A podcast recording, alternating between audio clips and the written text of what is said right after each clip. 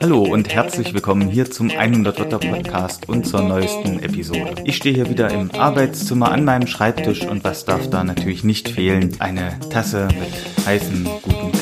Und das war bei mir schon immer so. Also wenn ich arbeiten war, dann habe ich auch immer Kaffee dabei gehabt. Und früher als Student habe ich dann immer Kaffee in eine Thermoskanne getan, Milch hinzugeschüttet und dann bin ich damit in die Bibliothek und habe da eben gearbeitet. Und hin und wieder ist es passiert, dass der Kaffee irgendwie schlecht geschmeckt hat. Und da habe ich mich gefragt, was ist da los? Was kann da passiert sein? Liegt es vielleicht an der Milch? Und deswegen habe ich mal geguckt, ob die Milch sofort in die Thermoskanne zum Kaffee darf oder später. Und hier ist das Ergebnis. Ja, wie ich gerade erzählt habe, bietet sich für den Kaffee für unterwegs ja doch eine Thermoskanne an. Doch die entscheidende Frage, darf auch die Milch mit in die Thermoskanne? Wenn du deinen Kaffee genießen möchtest, lässt du die Milch lieber weg. Der Grund?